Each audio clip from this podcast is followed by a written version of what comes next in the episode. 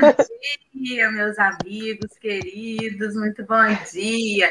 Estamos aqui com um pequeno atraso por causa de problemas técnicos. Para deixar o café com o evangelho com emoção nesta manhã de sexta-feira. Hashtag sextou para você que está. Agora, agora eu tenho que falar assim. Para você que está em casa, para você que está no trabalho, para você que está no barco, um bom dia, meus amigos queridos. Primeiramente, eu vou é, cumprimentar a nossa querida intérprete de Libra das sextas-feiras. Seja bem-vinda. Bom dia. Bom dia, bom dia, pessoal. Bom dia a todo mundo que está nos acompanhando, nossos queridos amigos. Vamos começar pela nossa é, audiodescrição da, da nossa imagem aqui de tela. Como vocês já sabem, é uma tela que está dividida em quatro janelas. Eu vou parar aqui de interpretar, porque senão me perco. É uma tela que está dividida em quatro janelas, cada um de nós está em uma. No alto dela à nossa esquerda, à esquerda da tela, né, para vocês. No alto dela está a nossa querida Dora, com esse sorriso enorme dela, sempre na acolhedor, sempre com a gente.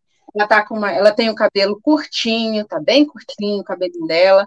Ela tem, tá vestindo uma camiseta vermelha, tá no escritório, aquela cadeira gamer da chefe, né? Nossa chefe, claro.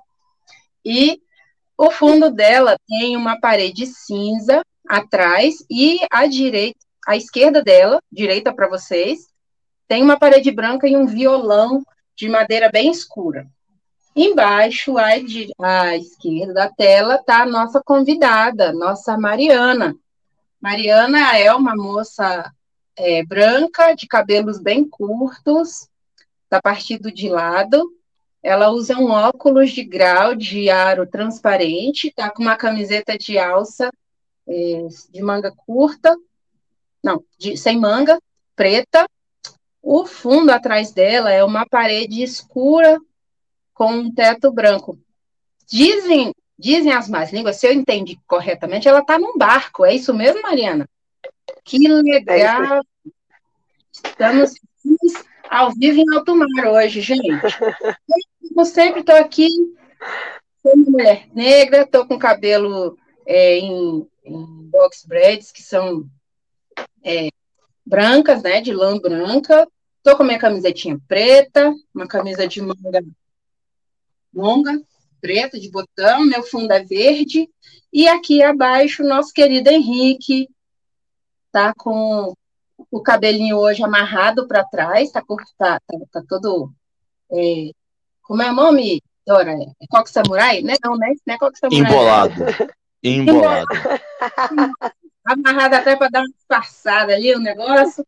Tem barba, bem cheia, bigode, tá com uma blusa verde, o fundo atrás dele é branco. O nosso cenário, como sempre, tem o nosso querido Jesus ali no cantinho, encostadinho de camiseta branca, calça jeans, a sua canequinha de café, porque a nossa, porque nosso café é café com evangelho, nosso café com Jesus. Muito obrigada à comunidade dos cegos que tem nos assistido pelo podcast, é, os amigos do grupo Espírita dos Cegos que estão usando os áudios para fazer o, os seus cultos, a gente fica muito feliz, muito obrigado pelo retorno, e agora vamos começar, né?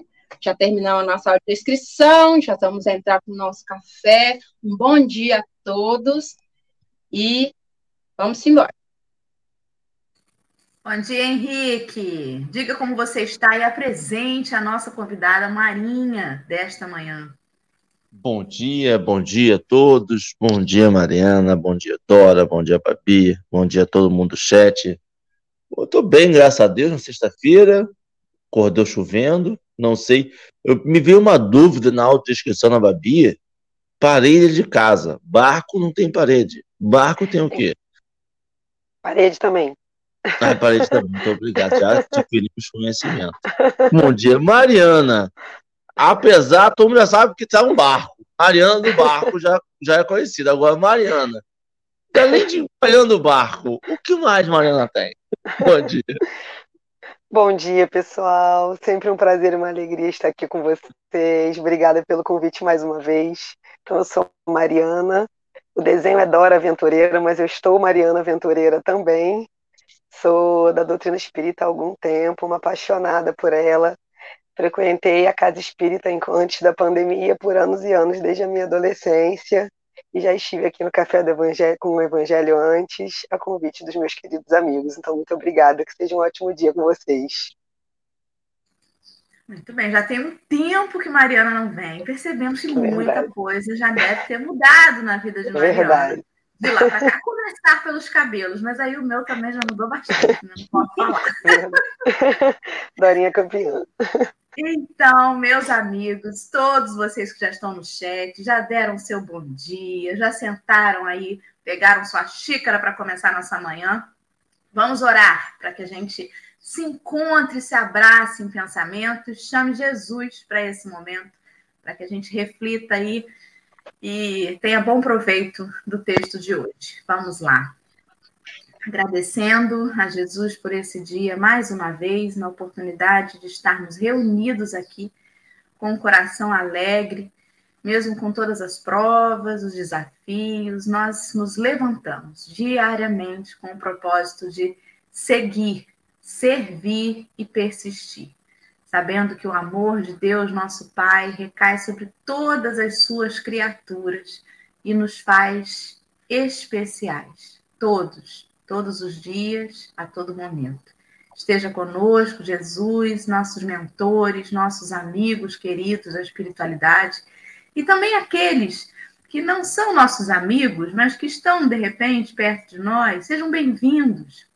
Venham todos da espiritualidade também comungar desse momento que todos nós necessitamos de aprendizado para seguir nessa caminhada. Que assim possa ser e vai ser em nome de Jesus. Vamos seguir então.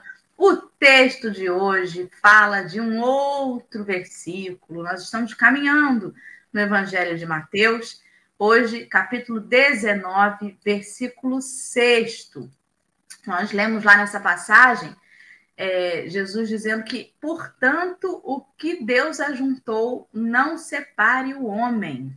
O texto de hoje está no livro Caminho, Verdade e Vida e eu já vou colocar aí no chat o link para os companheiros que não têm o livro, para que eles possam acessar, acompanhar com a gente é, o texto de hoje, a leitura. Esse livro é O Caminho, Verdade e Vida, da editora FEB, mas também consta no livro roteiro dos nossos estudos, que é o Evangelho de Mateus por Emmanuel. O título chama Não Perturbeis. E a nossa querida Mariana vai ler para gente, ou o texto todo de uma vez, ou em pedaços, e a gente vai começar a papear com educação hoje, porque dia de intérprete a gente tem que tentar ser mais educado, né? Mas a gente se interrompe mais ou menos, assim, devagarzinho com educação, e a Babi vai, vai dando os puxões de orelha na gente se a gente se extrapolar. Querida Mari, pode começar, meu amor. Posso, sim? Então tá bom, obrigada. Então, já. então ele começa, né? Não perturbeis. Portanto, que Deus ajuntou, não separe o homem. Jesus, em Mateus capítulo 19, versículo 6. A palavra divina não se refere apenas aos casos do coração.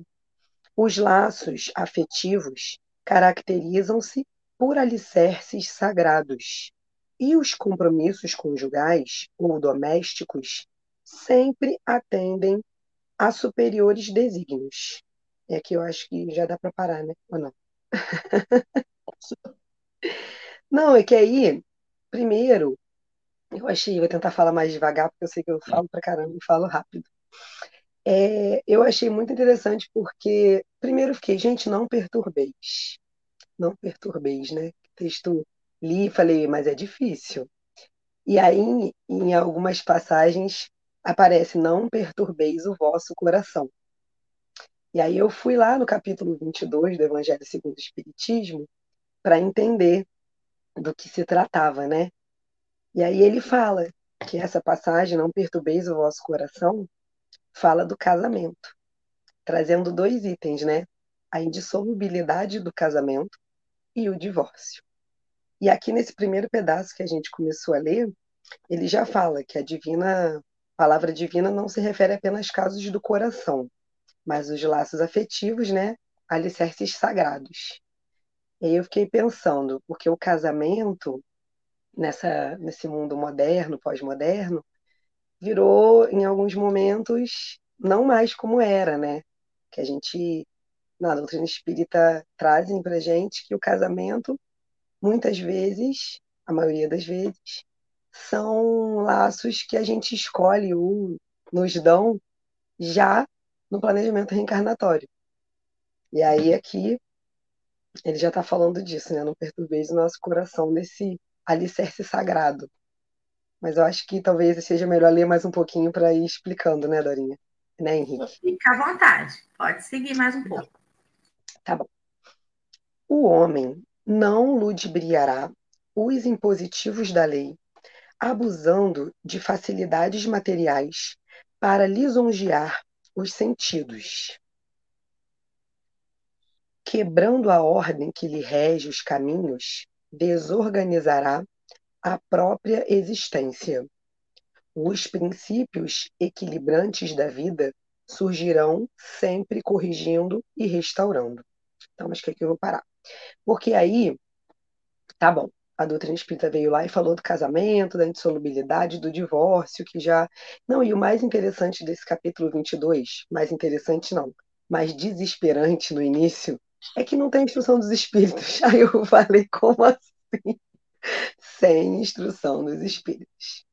Fui para o site da FEB, assisti na FEB TV lá uma palestra, onde os rapazes carinhosamente falam para gente. Olha só, por que, que esse capítulo é assim? Porque o divórcio, meus amigos, provavelmente é um problema de vocês, homens. Não foi Deus que criou isso. e aí, aqui ele está falando para gente, né? Dessa questão de que o homem não pode desorganizar os próprios caminhos. Que aí vai surgir sempre alguma coisa para a gente corrigir. E aí eu pensei, tem muitas pessoas que falam assim, nossa, eu fui casado com fulano muitos anos e aturava ele. Tomara que na próxima vida não venha junto. E aí eu aprendi já com vários amigos que falavam, inclusive a Dorinha, meu amor, aturou, se ferrou. Por quê? Porque agora vai ter que vir junto de novo e aprender a amar. Claro que essas não são palavras de Dorinha, né, gente? Que Dorinha é uma fofa, nunca ia falar desse jeito. Isso são interpretações de Mariana. Então, assim, é, acho que existem dois tipos de casamento, né? Casamento por amor, que o amor é uma lei divina, e esse tipo de casamento realmente vai ser indissolúvel. E o casamento inventado ou escolhido por nós por outras circunstâncias. Ah, porque fulano é artista, fulano é rico, ou ela tem posses. Então, esses tipos de casamento são casamentos escolhidos pelo homem, né? não são é, baseados na lei de amor, na lei divina.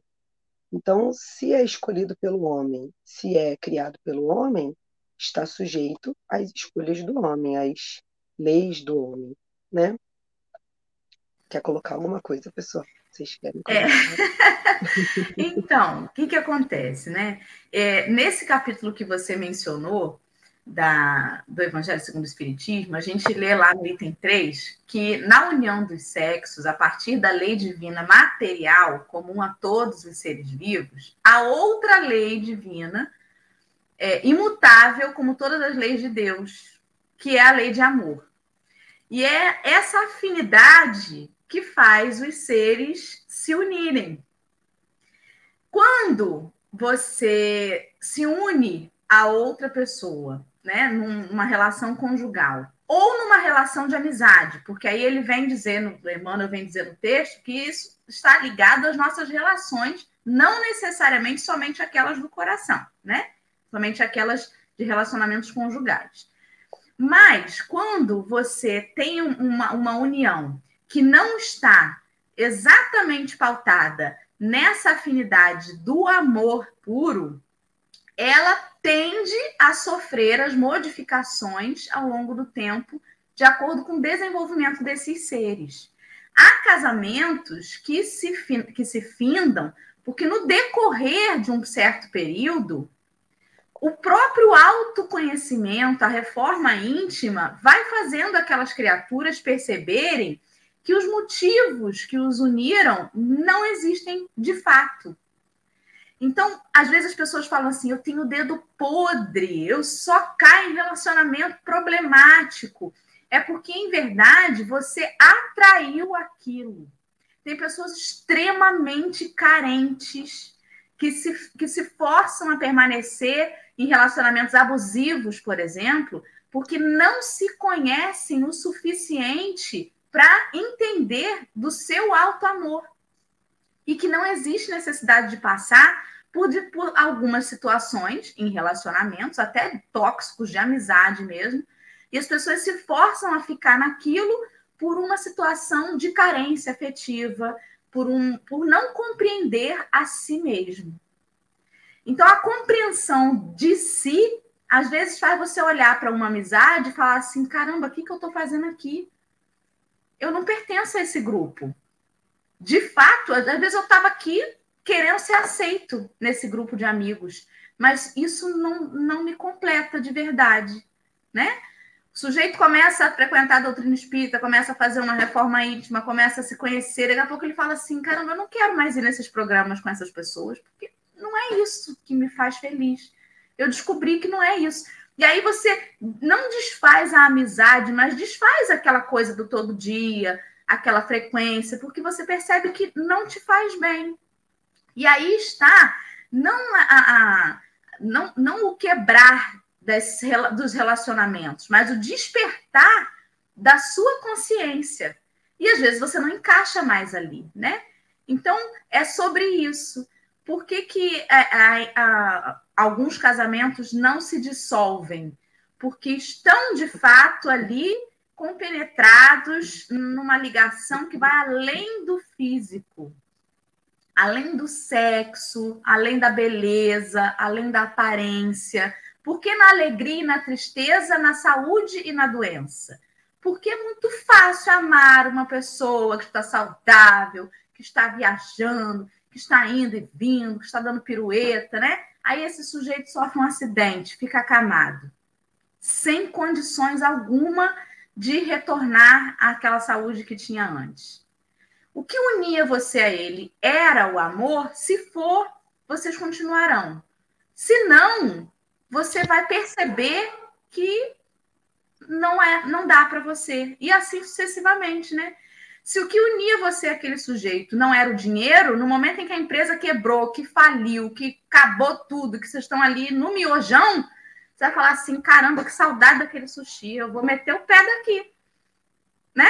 Então é preciso que a gente se conheça, que entenda o que me une àquele outro, àquela outra pessoa. E é sobre isso, eu acho, né? O cerne de tudo é a gente ser sincero nas nossas relações, todas elas, sejam elas quais forem, inclusive a nossa relação com as tarefas que a gente desempenha na doutrina espírita. O que me faz levantar às sete horas da manhã para vir fazer o café com o evangelho? O que me faz fazer isso? O que faz eu ir lá no, na casa espírita descascar batata? Se dentro de casa eu tenho horror de cozinhar, por que, que eu estou indo lá descascar batata? Né? O que, que me motiva? Porque a hora que eu chegar na casa espírita, um companheiro tiver de, de mal acordar atravessado, me der um fora, eu disser assim, também não volto mais aqui, então, alguma coisa está acontecendo. Por que, que eu estava indo lá? Para agradar todo mundo? Para fingir que eu sou bonzinho? Eu estou indo lá pelos companheiros? Pela causa? O, o que, que me motiva, né? Eu acho que é, é, é essa questão que a gente tem que se perguntar quando avalia as nossas relações e a sinceridade das nossas relações. Senão a gente se obriga a amar. Não, o espírita tem que amar tenho que perdoar 70 vezes 7, eu tenho que ficar nessa relação tóxica, eu tenho que aqui sofrer o pão. E não. A gente precisa se amar, se conhecer e se respeitar. Desculpa, falei demais. Não, falou demais nada. Posso fazer uma pergunta? Porque eu acho engraçado que vocês não falam do elefante no, no, na sala. Para mim tem um elefante na sala. A doutrina espírita tem um rito do casamento? Tem? Não. Não. Tem rito. Não. Não, Então não pode ser do casamento como nós conhecemos que a gente está falando. isso. É, não. Então Não o que a gente está falando, do que a gente está falando é da ludibriação que a gente faz com os dispositivos da lei. A gente está se ludibriando. A gente está criando um- uma coisa na Terra com o mesmo nome de uma lei divina e temos uma saída na Terra da lei divina. E não é assim que funciona. Né? A gente está criando, a gente criou, por exemplo, é, uma pedra chamada água e diz que ela chama agora a pedra é água e agora a água é água. Aqui é minha água, aqui, a água é sólida, olha aqui minha água. Mas tudo bem, você pode chamar do que você quiser, mas não vai ser água. A pedra é pedra e água é água. A gente pode querer contornar a nossa realidade de qualquer jeito, mas a realidade é uma só. E, e a forma como a gente vê muda. E quando a gente fala dessas relações que a gente está falando aqui, dessas uniões de alma, dessas uniões de caminhos de reencarnação, na, na reencarnação, a gente está falando de lei divina. E assim como a gente sabe que a gente tem um processo a se passar, assim como a gente sabe que a gente vai nascer e morrer, e a gente vai ter nessa relação diversos é, papéis, personagens, para resolver esses enlaces todos, não quer dizer que quando eu casei com uma pessoa, eu vou ter que morrer com aquela pessoa. Quer dizer que quando eu casei com aquela pessoa, eu me dispus a resolver tudo com aquela pessoa ou ou caminhar junto nesse plano reencarnacional, de plano de reencarnação, para resolver os outros problemas junto com aquela pessoa. Eu preciso de um companheiro, eu preciso de um parceiro, eu preciso de uma pessoa sozinho, eu não consigo. Dora, vem comigo. E aí a gente vai junto. Ou então, ou então, olha, eu tenho um monte de coisa para resolver com Dora. Vem com Dora, vem Dora como, como minha parceira, porque eu preciso resolver as coisas com ela. Eu preciso. Ou são essas duas versões. E aí, a partir do momento que eu já resolvi, eu posso desatar o nó. Eu posso falar assim, ó, segue, valeu, brigadão, foi ótimo estar com você, vive em paz. Ou o nó é muito grosso, vou tirar só meio, vou só afrouxar, na próxima eu tiro esse nó porque tá difícil. Mas, entendeu? A gente não tá falando sobre lei, a lei 14.931 de 68 autorizou, não. Tá falando sobre lei divinas. Lei divinas, eu não tenho dispositivo, não, não se atualiza. Eu não monto uma constituinte para atualizar a lei divina. Não, ela é a lei porque ela ocorre. E aí, a gente percebe isso. Gente, isso que o Henrique falou é incrível, porque nessa palestra que eu fui, que uma das palestras que eu assisti da FEB TV, eles falavam exatamente isso. Eu Eles assisti a palestra. Você assistiu, muito obrigada. Porque eu falei, gente, Henrique estava lá, não é possível, não é possível. E é incrível agora o Henrique falando isso, porque eles começam falando o seguinte, pessoal, é, quando perguntam para Jesus, né, nessa passagem, né, o não perturbeis, essa questão, eles, é, os fariseus, que eram os estudiosos da época, estavam querendo meio que testar Jesus, porque Jesus ainda não era tipo como é pra gente, né? Ele era um homem ainda, naquela época ele era um homem, na visão deles, um homem entre aspas comum.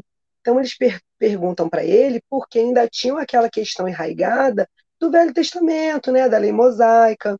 E Jesus, maravilhoso, judeu, né, nasceu lá judeu, estudou ali, né, naquela aquela respeitou, estudou o meio onde ele veio inserido, ele usa as escrituras como eram, como estavam na época, para conversar com, com essas pessoas que o testavam.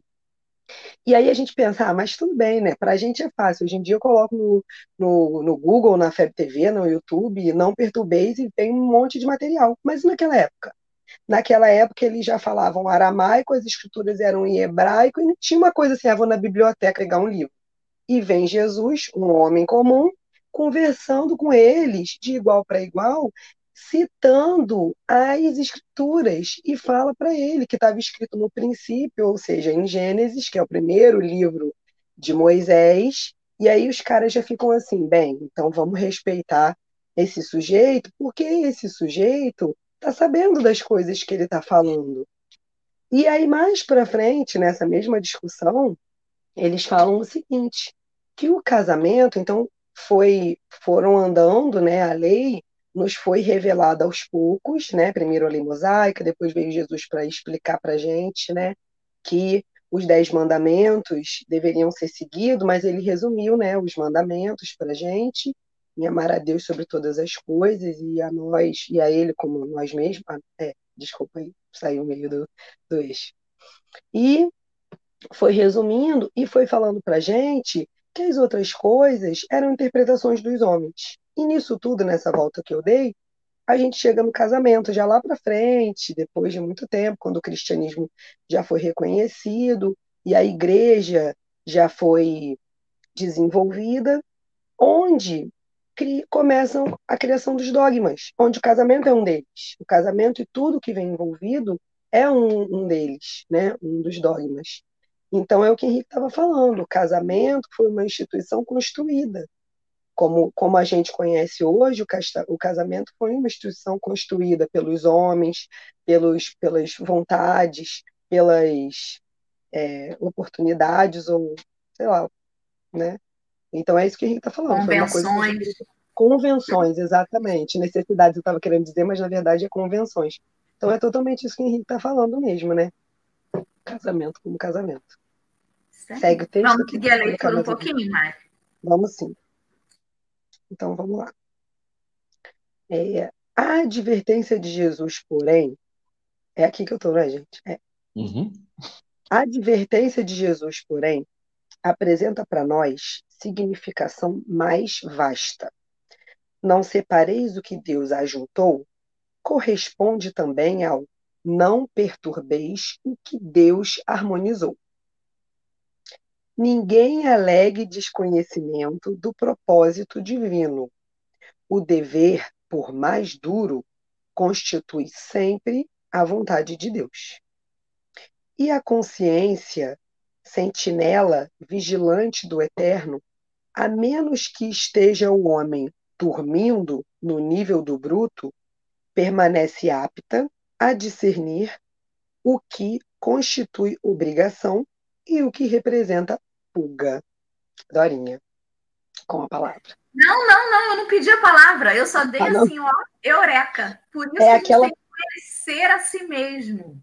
Exatamente. Porque a gente tem que entender até que ponto eu estou fugindo das minhas obrigações e até que ponto eu estou me autopreservando, até que ponto eu estou realmente, não, eu tentei o máximo que deu até aqui e tudo bem, como diz o Henrique ali no exemplo, né? Eu afrouxei o nó quanto eu pude, como não deu para resolver.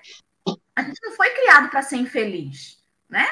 Mas a gente tem que ter esse discernimento de até que ponto eu estou fugindo das minhas obrigações, dos meus deveres, e até que ponto eu estou realmente me preservando.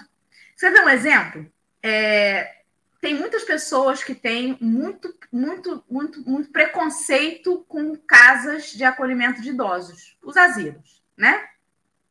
Que tem pessoas que falam assim: ah, é, essa senhora está aqui, a filha colocou ela aqui no asilo, aí você fica assim, rapaz, essa filha, não acredito que a mãe cuidou dela a vida inteira e ela botou no asilo.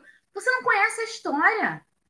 Você não sabe até que ponto, de repente, ela é uma filha única, de repente tem que trabalhar de sete da manhã às sete da noite, não tem aposentadoria que pague uma enfermeira o tempo inteiro com aquela mãe. De repente é uma mulher que vai, dia sim, já não, ver a mãe naquela casa de acolhimento. De repente é a última solução que, que coube. Você não sabe quanto corta o coração daquela filha fazer aquilo. E, e foi o que deu para fazer, por amor àquela mãe, para que ela continuasse com o um mínimo de tratamento no final de sua vida. E tem aqueles que realmente, ai, gente, quero ser livre, quero viajar com a minha família, fica essa idosa dentro de casa, né? E tudo tem que dar trabalho, tem que ter uma enfermeira dentro de casa, e a enfermeira tira a privacidade da gente. Vamos botar logo numa casa de acolhimento. Tem diferença. É como eu conversando esses dias com uma amiga que é veterinária, e ela comentou sobre a eutanásia nos animais. né? Que fica sempre um tabu na doutrina espírita sobre isso. Não é a Luiane, não, tá, gente? Que a gente fala veterinária no fundão, todo mundo já vai pensando que é a Luiane. Outra amiga minha. É, e aí eu, eu, conversava com ela sobre isso, né? Sobre essa questão da eutanásia. Deus vê muito mais a intenção do que o fato em si. E aí ela confirmou realmente. Tem tutores de animais que chegam num ponto e falam assim: esse tratamento vai sair muito caro, não tem como dar logo uma injeçãozinha nele? E aí já viveu bastante, já está com 12 anos, já, dá logo uma injeção nele.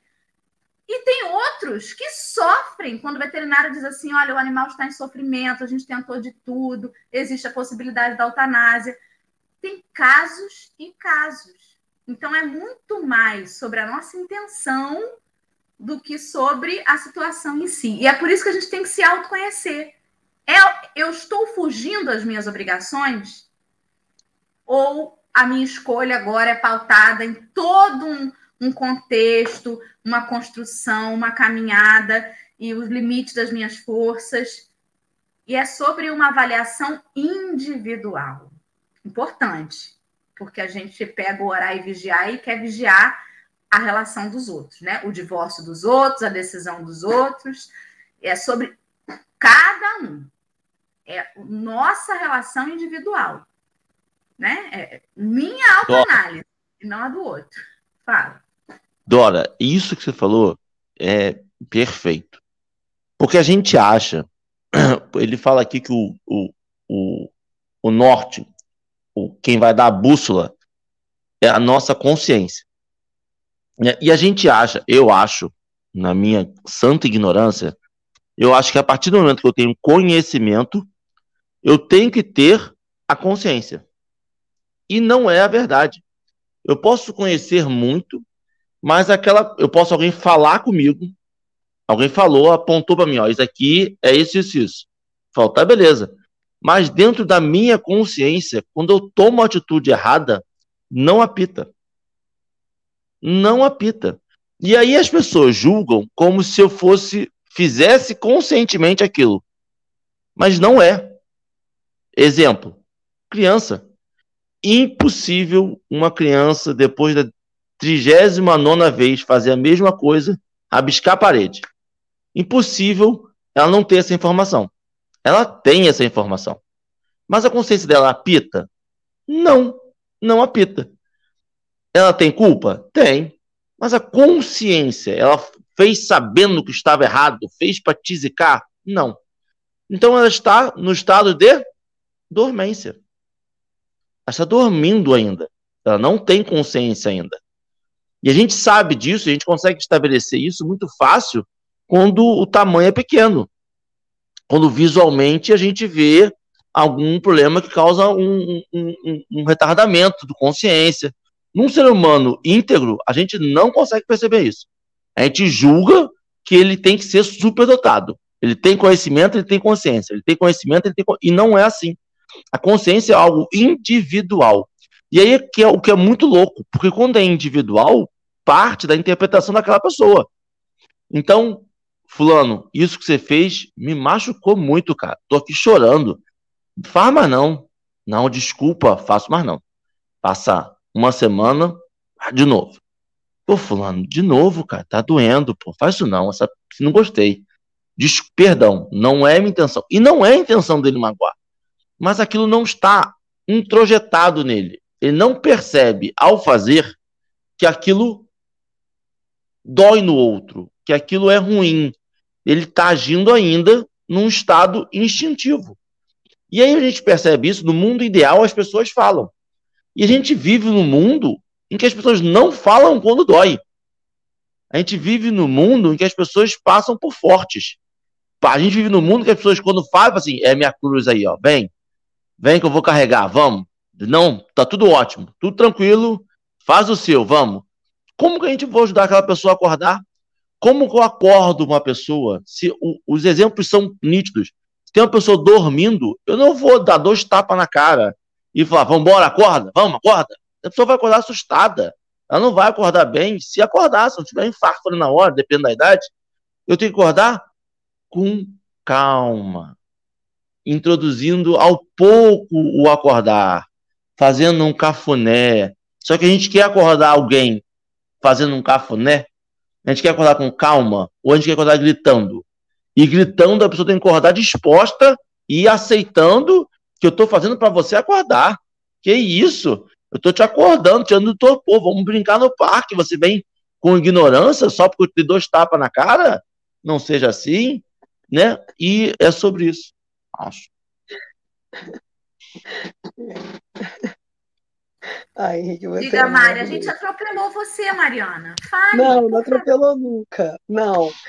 Isso que vocês estão falando da consciência é verdade, é totalmente isso, da paciência, da consciência. E aí, lá naquela época de que Jesus está começando a trazer o evangelho, nesse contexto do não perturbeis, quando os fariseus o interpelaram, perguntaram, né? Eles, na verdade, a gente percebe aqui através das, dos estudiosos que eles estavam falando o seguinte: eles estavam querendo testar Jesus, porque o divórcio naquela época era permitido, que é aquilo que a gente já veio construindo aqui no estudo de hoje. É, no meio do caminho as coisas foram se perdendo, foram criando dogmas, o homem foi colocando as suas opiniões, necessidades, seja lá o que for. E naquela época, o divórcio era permitido. Quando eles perguntam isso para Jesus, eles não querem saber se era permitido ou não. Eles, na verdade, eles querem saber que existiam duas escolas, duas vertentes, falando sobre o assunto. Uma mais liberal, que falava assim: olha, não gostou dos olhos, pode se separar. Não cozinhou bem, pode se separar. Ou seja, pode se separar por qualquer motivo. Arrumou uma pessoa mais nova, pode se separar. Outro, esse era Iléu. Outro falava assim: não, pode se separar, mas não é por qualquer motivo, não. Só se a mulher não deixar você seguir as leis, as leis divinas, que na época eram as leis de Moisés. Esse era Chamai.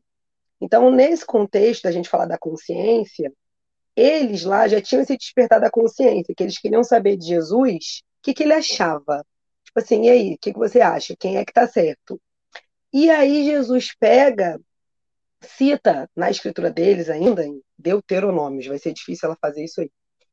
Ele, ele cita o seguinte, ele cita que lá estava escrito o seguinte, nas palavras de Mariana, olha, pode se separar.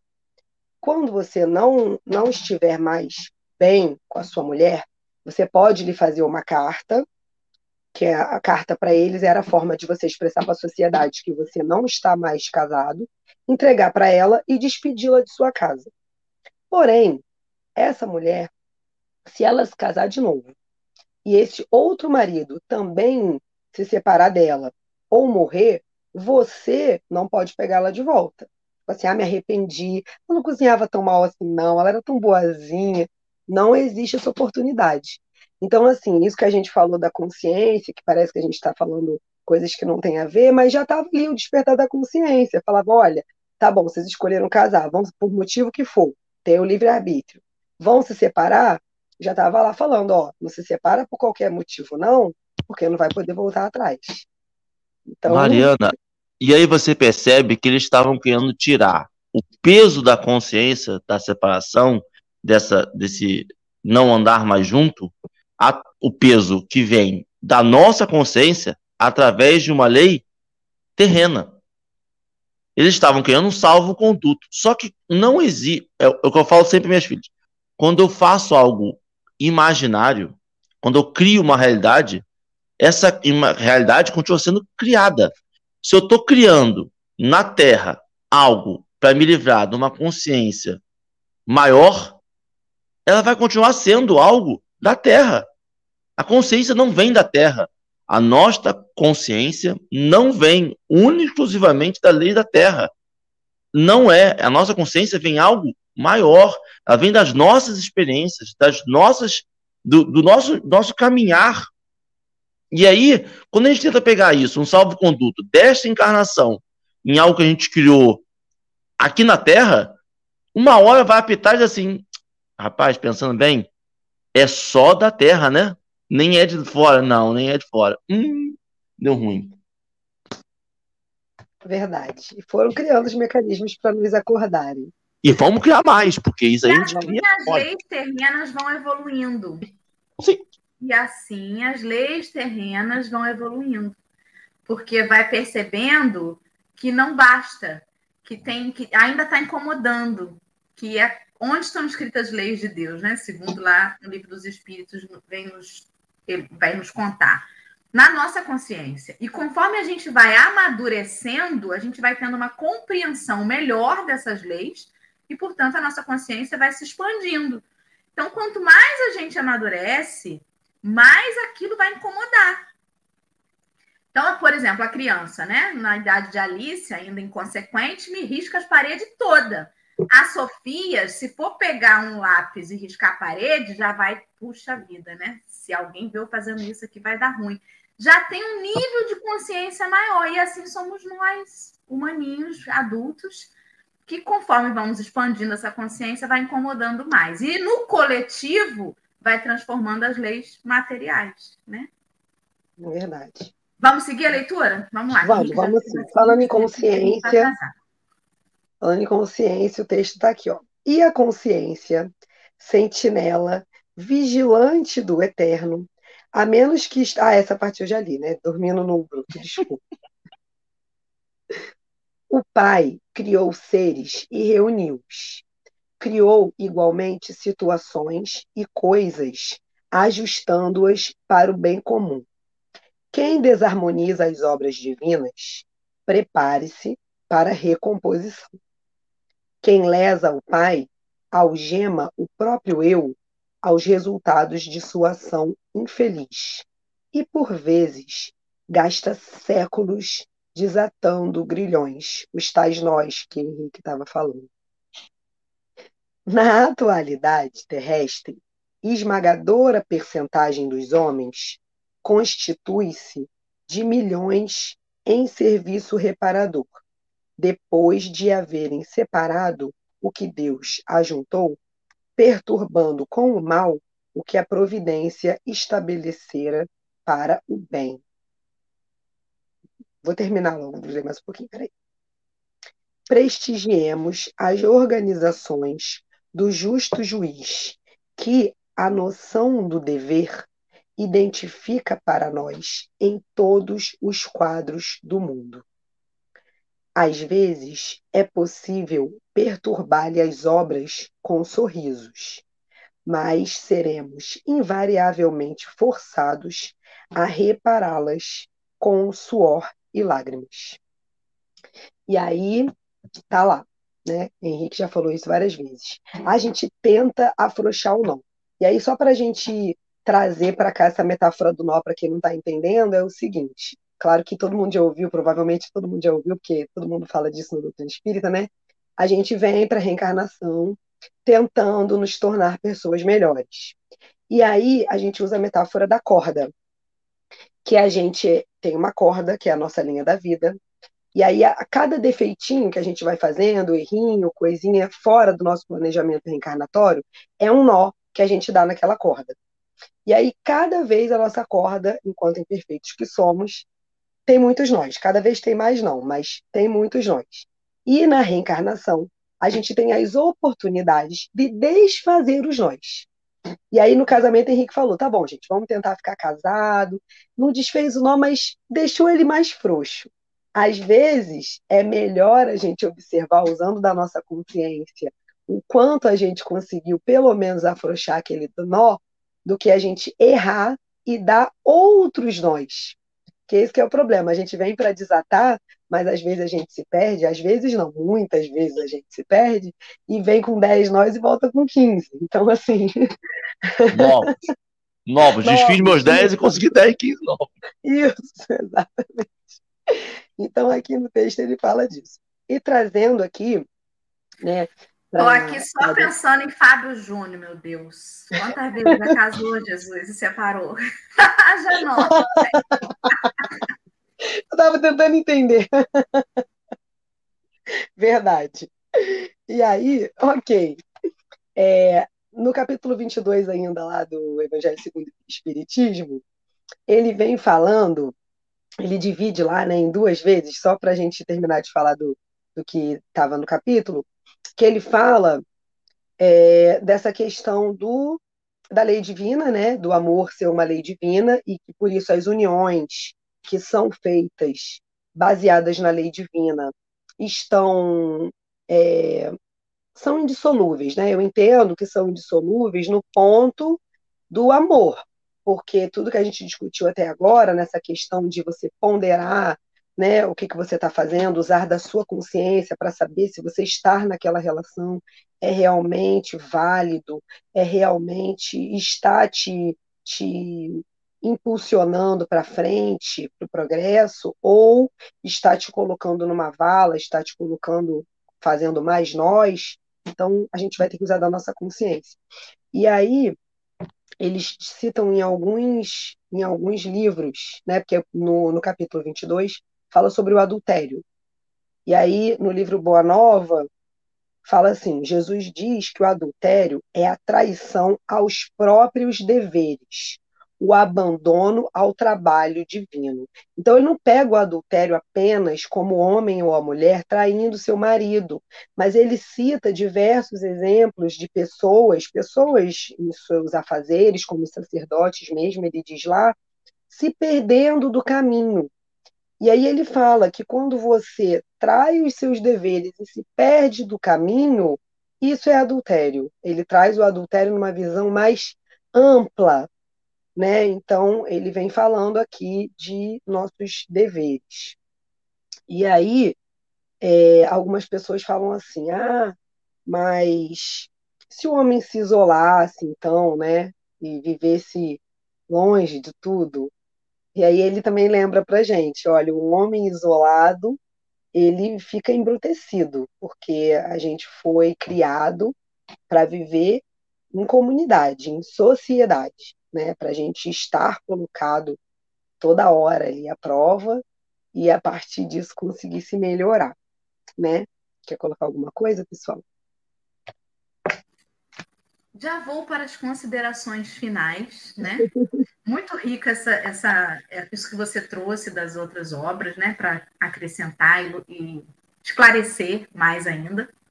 E essa coisa do desviar do, do, caminho e tudo mais, eu achei muito forte a última frase de Emmanuel em relação a isso, porque ele vem dizer que às vezes a gente faz isso com sorrisos e não se dá conta de que futuramente a gente vai arcar com cada coisa que a gente fez, né? Talvez com lágrimas. Porque o sujeito, no momento iludido, às vezes, pelas circunstâncias, ele não se dá conta. Eu, esses dias eu contei aqui no café uma história que está num livro aí, que eu não, não me recordo o nome, de uma psicofonia de Chico, de um relato de um espírito que contou que após a morte dos seus pais, ele tinha uma irmã mais nova, né, que ficou sobre sua tutela, e que ele queria gozar daquela herança sozinho. Mas o dever dele era de estar com a irmã, de, de, de encaminhar aquela irmã e tudo mais. Mas aquela irmã, para ele ali, era um estorvo. Eu não quero isso, eu quero toda a herança para mim, quero viajar, não quero ficar aqui de padrinho da minha irmã. E aí ele se aproveitou de uma situação da irmã, com o coração partido por conta de um amor não correspondido, né? Convenceu a ela a escrever uma carta de despedida para esse amor não correspondido, de modo que essa carta ficou parecendo uma carta de um suicida que se despedia. E ele justamente se aproveitou disso para cometer o crime, né? Atentou contra a vida da irmã naquela noite e em posse daquela carta que ela escreveu de próprio punho, ela, ele alegou para a sociedade que ela havia se matado. E sorrindo, gozou da herança sozinho, viajou, fez o que fez e tudo mais. E naquele momento em que ele dava o depoimento numa, numa reunião de socorro espiritual, ele estava preso à cena do crime. E aí, é, e quando Emmanuel colocou isso, eu lembrei exatamente disso. Ele fugiu das obrigações dele com sorrisos nos lábios. Não foi pego pela justiça terrena, porque ninguém descobriu o que ele fez. mas a consciência dele cobrou dele de forma bastante incisiva no momento do seu despertar. E ali ele se deu conta de que ele perturbou o que a lei divina uniu. O planejamento reencarnatório dele era com aquela irmã, mas no seu egoísmo ele mudou, porque a gente tem o livre-arbítrio, a gente não vai seguir, não existe um determinismo. A gente faz um planejamento, mas não tem um determinismo. Nosso livre-arbítrio é respeitado. E algumas vezes a gente muda, fugindo das nossas obrigações, em geral, por interesses pessoais que falam mais alto, como foi no caso desse companheiro. E aí, por conta desses interesses pessoais, ele mudou ali, papá, sorrindo, feliz, viajou, curtiu, gozou a vida. Mas uma hora a conta chega. E essa conta chegará. Por isso, não perturbeis o que a lei divina colocou, mas assim, não é para que a gente sofra, se coloque como saco de pancada, mas para que a gente faça um exame de consciência para entender sobre os nossos interesses pessoais, se estão falando mais alto, ou sobre aquela situação de fato, né? E isso é um exame individual, volto a dizer. Ficam aqui as minhas considerações finais. Fala, Mari, opine, antes de eu passar. Desculpa. É, eu queria só falar uma coisa, que isso que você está falando realmente, e a gente percebe trazendo para a atualidade, que ainda hoje as pessoas, ainda no movimento espírita, esquecem que nós não somos homens e mulheres, somos espíritos, e acham que podem opinar nos casamentos homoafetivos, seja homem com homem, mulher com mulher, ou adoção, ou coisas muito maiores, construídas pela lei do amor. Então, eu acho que o não perturbeis está totalmente ligado à nossa consciência e ao movimento da nossa reforma íntima indo para a lei do amor. Se a gente ainda não sabe amar, está no momento da gente aprender a respeitar. Eu acho que respeitar, o respeito, é o primeiro degrau a caminho do amor. Né? Então, acho que isso que você está falando é a gente avaliar a nossa consciência, usar dessa, dessa oportunidade sempre de não julgar, de respeitar, para que um dia a gente possa amar. Era isso. Muito bem. Henrique, suas considerações para esta manhã. Primeiro, agradecer muito Dora, Babi, Mariana. Foi muito bom, muito, muito bom. Eu gosto muito daqui. É, por mim, eu não fazia todo dia, mas eu fazia quase todo dia. É, eu, a minha consideração final, Dora, o Emmanuel, para mim, ele elucida umas coisas que a gente tem como verdade e a gente coloca outros nomes para facilitar. E cada religião, cada linha de raciocínio, ou não religião, cada pessoa consegue colocar um, um nome para aquilo para ter um salvo-conduto e para facilitar a nossa vida. Porque o, a gente tem sempre. O que a gente tem que entender, o que é uma lei divina, e que a gente e que facilita o nosso encaminhar aqui dentro, encarnado, é essa aceitação. Aceitar os desígnios de Deus. E eu acho que Emmanuel, nesse texto, ele fala assim: tudo que você não aceita por ego, tudo que você acha que é melhor do que Deus, tudo aquilo que você fala assim, Deus não fez perfeito. Eu não tenho que estar com essa pessoa, esse rio não tem que estar aqui, esse, esse mundo tinha que ser diferente, essas pessoas não podem se juntar, esse fulano não pode ser amigo de fulano, essa pessoa. Tudo que a gente acha que é mais de Deus, a gente está perturbando o plano. A gente está pegando na nossa grandiosidade do nosso ego e embaralhando todo o plano divino. Tá pegando as linhazinhas que Mariana falou e dando nó para os outros. Porque a gente tem essa mania. A gente tem, nossa, olha a nossa linha com um monte de nó, vai lá na corda do vizinho, dá um nozinho, fala assim aqui, ó. Olha o nozinho aqui, ó. Olha o seu nó aqui, ó. Aqui, ó. Mas você que deu. Hã? Que isso? Olha o nó aí, ó. E a gente, só que a gente, em várias religiões, a gente vê sobre isso, sobre aceitar os desígnios de Deus, E a gente vê como um Deus vilão, como um Deus mais presente na nossa vida, como esse Deus, Jesus libertador.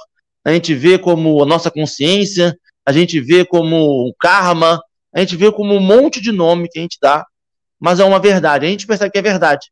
Essa aceitação dos desígnios de Deus. Aceitar que Deus tem um plano para aquilo não é aceitar a forma como eu passo pelo plano. Aceitar que eu tenho que me resolver com Dora, com Mariana, com Babi, não quer dizer que eu tenho que passar minha vida inteira sofrendo com Dora, Babi ou Mariana. Quer dizer que eu tenho que me resolver. As pessoas estão ali por um motivo. O que a gente não quer são as lágrimas. E as lágrimas, quando a gente escuta a primeira vez, a gente pensa, pô, sofrimento, lá vou eu espiar todos os meus pecados com aquilo. Meu Deus do céu! Nossa, chibatada, é um, é um terreno mais vermelho, é algo ali que eu, a gente vai para um brau, é algo... E a gente percebe, quando a gente para e a gente amansa o nosso coração, que a lágrima nem sempre vem do sofrimento eterno. A lágrima pode vir de um apito de consciência. A lágrima pode vir de, pô, causei dor em alguém. Vou reparar. E é por isso que vem o suor primeiro. Eu acredito que a ordem como ele coloca as coisas tem um significado. Quando ele fala suor e lágrimas, é que você vai suar muito. Você vai querer reparar. E não é um impositivo. Não pense que Jesus vai estar atrás da gente chicoteando, assim, vai, agora trabalha, vai, agora trabalha. Não. Essa pessoa que vai estar chicoteando a gente atrás somos nós. A nossa consciência da nossa encarnação passada. Nossa consciência que a gente atrapalhou algo muito maior que nós. E aí a gente vai suar muito. E a gente está suando. Que a gente percebe quando ele fala lá atrás, há uns três parágrafos atrás, que ele fala assim, a maioria do que está hoje são pessoas reparando. E a gente olha para trás, a gente percebe que tem muita coisa para reparar quem estudou história até o segundo grau percebe que a história do mundo até hoje tem um cadinho de coisa para reparar. Se não estava isolado, se não foi um monge tibetano, e mesmo dependendo do ano, um monge tibetano tem coisa para reparar, se não estava isolado no Nepal, tem coisa para reparar um pouquinho. Seja aqui no Brasil, seja na Europa. Então, que nós conseguimos suar, que nós conseguimos nos ver hoje de menor que o plano divino, aceitando os desígnios de Deus, tentando tornar isso de forma mais leve e prazerosa possível, mas suando muito, para chorar pouco. Um bom dia. Perfeito. O Henrique hoje está inspirado, esse menino. Acordou inspirado.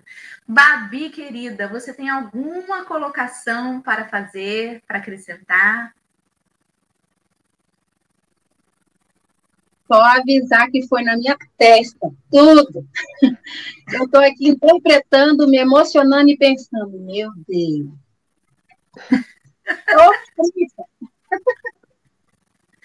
Todo mundo com a cara vermelha, né? Desse ruge que a gente passa aqui no café, fica logo a carapuça caindo para gente, para nossas consciências. Mariana, querida, uma alegria estar com você. Uma pena que a gente não pode estar pessoalmente. Eu com uma saudade da Tia Mari. As crianças lembram da Tia Mari. A Tia Mari marcou a vida das minhas filhas, materialmente com uma LOL, mas marcou, né? Tia Mari que deu a LOL, é ela que Eu vai amo. estar com a gente amanhã no café. Que alegria. Tia Mari, querida. Nossa, chamar de tia Mari da minha idade. Meu Adoro. Deus. Adoro. Dentro deste barco, velejando. Da sua idade é Afonso. Ah, não, é da sua idade, a Maia é da sua idade. Sou mais velho um ano, para. É. Velejando no barquinho, trazendo essa paz para gente. Por favor, suas considerações finais e sua prece para terminarmos esse café, por favor. Meus amigos, mais uma vez, muito obrigado. A Tia Mari agradece de estar aqui. É sempre uma honra, um prazer, uma alegria. Deixo aqui para as minhas sobrinhas um beijo bem carinhoso para todos que conosco estiveram. Eu trouxe um poema bem pequenininho, vou ler aqui para a gente terminar nesse clima lindo e muito obrigada mais uma vez. Amor ideal. Repare que tanta gente no mundo corre em busca do amor. Alguém que seja ideal, aquela altura, aquela cor, aquele extrato bancário, aquele salário, a quem ligue para a idade, para a raça, religião. Mas quem busca a perfeição não busca amor verdadeiro. O ideal é amor, inclusive o diferente. Afinal, que graça tem amar uma cópia da gente? Procure sem ter critérios, o amor tem seus mistérios. Deixa a gente atordoado. Você sai a procurar e, ao invés de achar, acaba sendo achado. E quando o amor lhe acha, não tem para onde correr. Finda logo essa besteira de mil coisas para escolher finda todo o preconceito. É como se no seu peito coubesse o mundo inteiro, com todo tipo de gente, e aceita o que é diferente. Percebe que a estrada é repleta de amor, e você nessa jornada vai sorrir, vai sentir dor, vai errar e acertar, na peleja para encontrar um sentimento real. Uma dica, companheiro: se o amor for verdadeiro, já é o amor ideal. Gratidão, Braulio Bessa. E nesse sentimento de amor e alegria, vamos agradecer a Deus. Pai, muito obrigada por essa manhã maravilhosa, por estarmos aqui reunidos em nome de Jesus, estudando o seu Evangelho, o Evangelho de amor que possamos a cada dia dar passos maiores nessa trajetória linda em rumo a Ti, Pai. Que todos que aqui estão, que todos que te conhecem, que todos que sofrem, possam receber a nossa prece, o nosso carinho, o seu alento, que possamos juntos, Senhor, construir dias mais alegres, mais felizes. Muito obrigada pela sua oportunidade, muito obrigada por estar sempre conosco. Que assim seja, Pai, graças a Deus. Obrigada, amigos. Um beijo muito grande. Beijos a todos. Uma ótima sexta-feira para todo mundo. Amanhã é sábado, estaremos aqui sete da manhã, porque todo dia tem e amanhã tem mais café.